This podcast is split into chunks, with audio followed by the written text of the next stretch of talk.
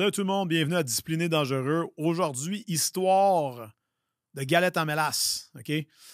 Mon père, quand il était jeune, il vivait dans un, environnement rural, pauvre. OK? Euh, ma grand-mère était à la maison. Euh, son, son, père, mon père, travaillait dans une shop. Rien de spectaculaire. Euh, pauvre. Puis, tu sais, à l'époque, OK? Te, te, mettre en, contexte, mon père a pogné le scorbut à l'âge de 8 ans. Tu pensais que ça n'existait plus. Mais à 8-9 ans, ils ont tout enlevé les dents dans la bouche parce que euh, quand tu manges pas assez de vitamine C, fruits et légumes frais, à l'époque, c'était genre, genre, du lard salé puis euh, euh, quelques chaudières de galettes à mélasse. Puis je vais vous raconter l'histoire dans un instant là-dessus. Ben, ça fait que tu perds tes dents, right? Tu, tu manques de, tu manques de, bon, de bonnes vitamines. Aujourd'hui, en 2023, on dirait, Chris, c'est quoi les chances dans la vie que quelqu'un perdre toutes ses dents juste parce qu'il manque de vitamine C quand il en vendent en pharmacie. Jameson, ça coûte bon, les petits fruits, 5,99, t'en as 360. Ben, ouais, dans ce temps-là, c'est des choses qui arrivaient. OK? Fait que mon père, quand il était enfant, on dit 7, 8, 9 ans, je sais pas avec quel âge à l'époque, mais il m'a raconté ça, puis moi, ça m'est resté dans la tête forever. OK? Ma grand-mère, sa mère à lui, s'appelait Gertrude. Gertrude était tête était sévère. Moi, je l'ai jamais vu rire de ma vie. Ça donne une idée. Euh, elle est morte, j'avais 16 ans. Puis je me rappelle encore qu'elle était toujours très, euh, on va dire, renfrognée. Hein, elle avait l'air euh, pas tout le temps contente. Petite grand-maman que t'as pas envie de la faire chier. Mon père était un peu pareil. C'était pain sans rire, joke par-dessus joke. Puis le joke, c'était plus une joke. C'était comme, OK, moi, je ferme ma gueule, je bouge plus. pas que j'avais pas à manger une volée. Mon père était pas violent, mais ça restait qu'il était très autoritaire, il était droit, il était tête, très discipliné ponctuel, euh, toujours en avance, euh, il tenait ses engagements. S'il ne pouvait pas les tenir, il ne les prenait pas. Fait que, c'était une personne très, très, très, très droite. Puis il m'a raconté cette, cette anecdote-là. Puis je trouve ça intéressant. C'était à propos d'éducation, OK? À l'époque, OK? Euh, mon père, lui, petit, petit coquin, c'était le bébé de la famille, c'était le plus jeune.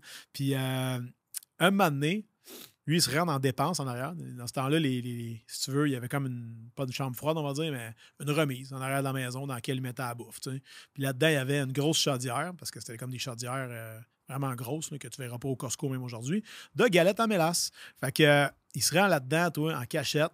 Il en mange une ou deux, ferme le pot sac son can une fois, deux fois, trois fois. Puis, ma grand-mère s'en rend compte, elle n'est pas folle, j'ai retrouvé de là, ça aller, elle.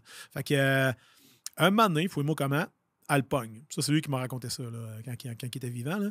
Euh, Alpogne, ben, la main dans le sac, toi, chose.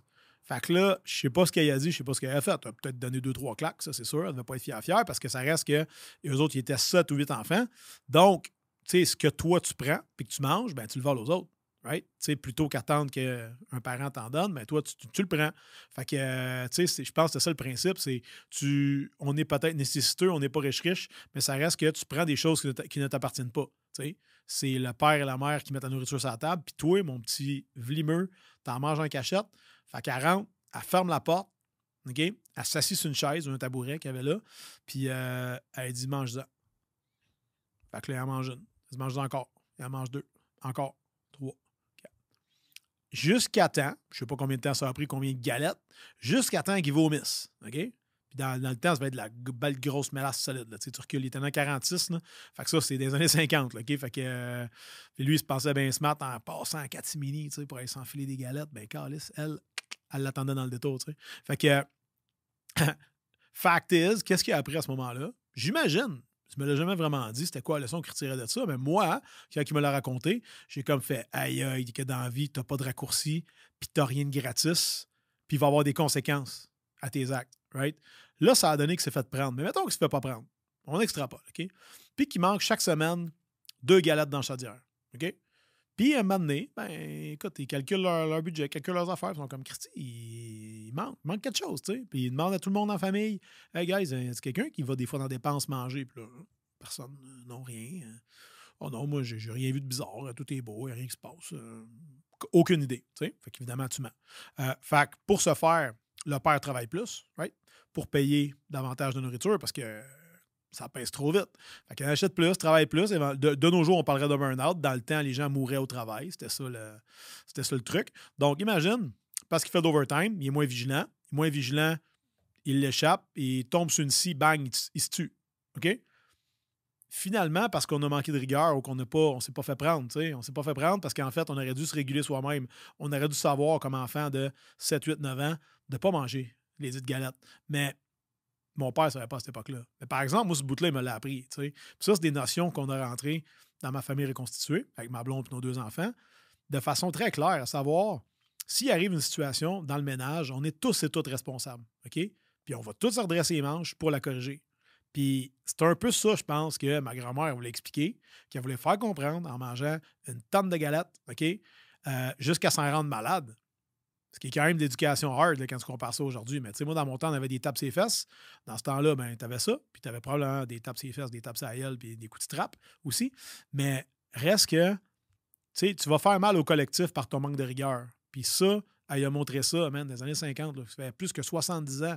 Fait qu'imagine, avec la technologie qu'on a aujourd'hui, YouTube, toutes les speeches de motivation du monde que tu écoutes, tout, tout, tout, tout ça, c'est disponible de même, OK?